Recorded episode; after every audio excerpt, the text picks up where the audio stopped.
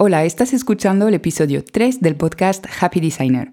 Yo soy Noé, diseñadora gráfica, fundadora del estudio online de branding Lunes Design. He creado este podcast para compartir contigo el backstage de mi estudio, cómo me organizo y qué hago para que este negocio sea sostenible y me permita disfrutar de cada proyecto.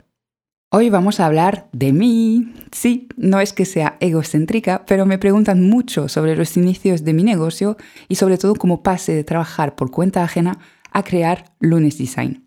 Quiero compartir esta historia contigo para que veas los pasos que puedes dar si es tu caso. Y sobre todo, quiero hablar con toda la transparencia del mundo sobre el super tema que conlleva hacer este tipo de cambio, el dinero.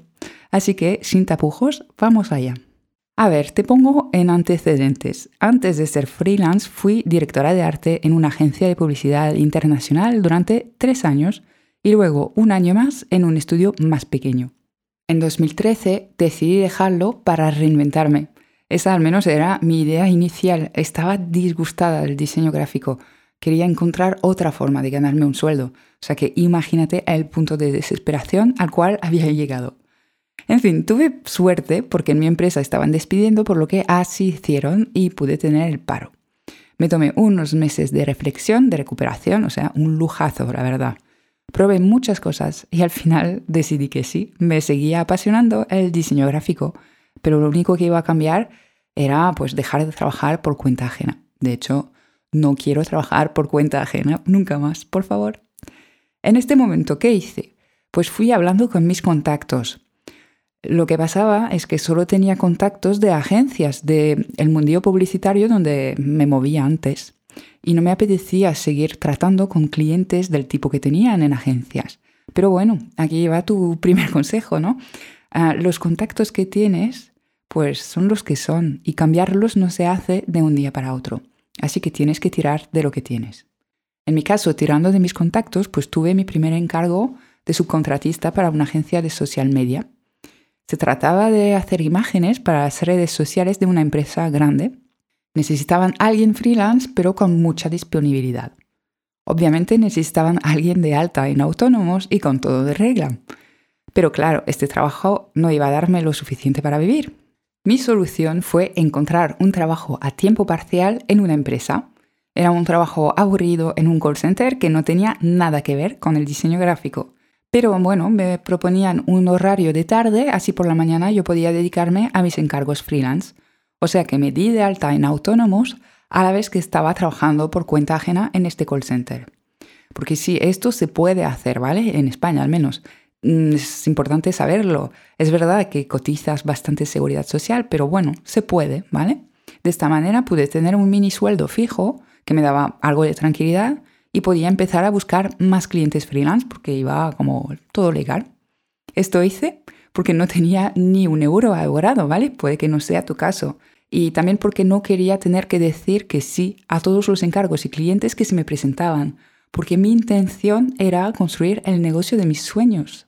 Y aquí para un momento mi historia para comentarte la clave de todo este proceso, ¿vale? Es la transición. Uno no pasa de situación A, trabajo por cuenta ajena, a situación B, freelance rentable, de un día para otro, ¿vale?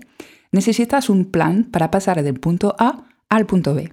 Necesitas tener en cuenta dos cosas. Primero, evaluar con qué rapidez vas a poder conseguir tus primeros encargos, si ya tienes algunos contactos interesantes o si partes de cero. Y segunda parte, obviamente el dinero, cuánto tiempo puedes estar sin ingresos, cuánto tiempo con el mínimo, teniendo claro cuál es tu mínimo, ¿vale? Si tienes ahorros, otra fuente de ingresos, alguien para mantenerte, pareja, familia, ¿vale? Todo es posible.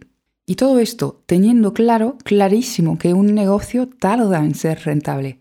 No te puedo dar cifras exactas porque no soy experta y además depende de cada caso, ¿vale? Pero antes del primer año es probable que no tengas muchos beneficios. Bueno, volvamos a mi historia. Estuve curando cuatro meses en el famoso call center, me di cuenta de que iba consiguiendo encargos de forma bastante regular como para dejar la seguridad del sueldo fijo.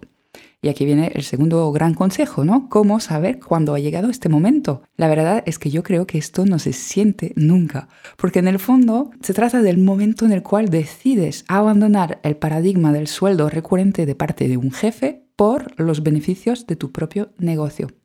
Este es el salto que hay que hacer y es mental, ¿vale? Los números casi que son secundarios porque los interpretas según tu mindset en el fondo. Yo siempre recomiendo no arriesgarse demasiado porque esto es una presión innecesaria y además eh, es incompatible con la creatividad, en mi opinión al menos. Pero también hay que tener claro que nunca llega un momento de certeza absoluta en plan, sí, ahora seguro que es mi momento. En mi caso, fue mi pareja quien me dijo, hey, ya lo puedes dejar, ¿te das cuenta? Yo no lo creía del todo, pero es cierto que tenía un cliente recurrente y aparte me entraban encargos de forma cada vez más frecuente. Así que renuncié a mi trabajo. En este momento seguía tirando de mis contactos, familiares, amigos de amigos y ex compañeros de trabajo en agencias. Pero ya tenía la visión de ser más que diseñadora freelance, quería un negocio, especializarme en branding, trabajar para emprendedoras apasionadas. Así que de nuevo tuve que preparar una transición. Esa es la clave de verdad, planificar las transiciones.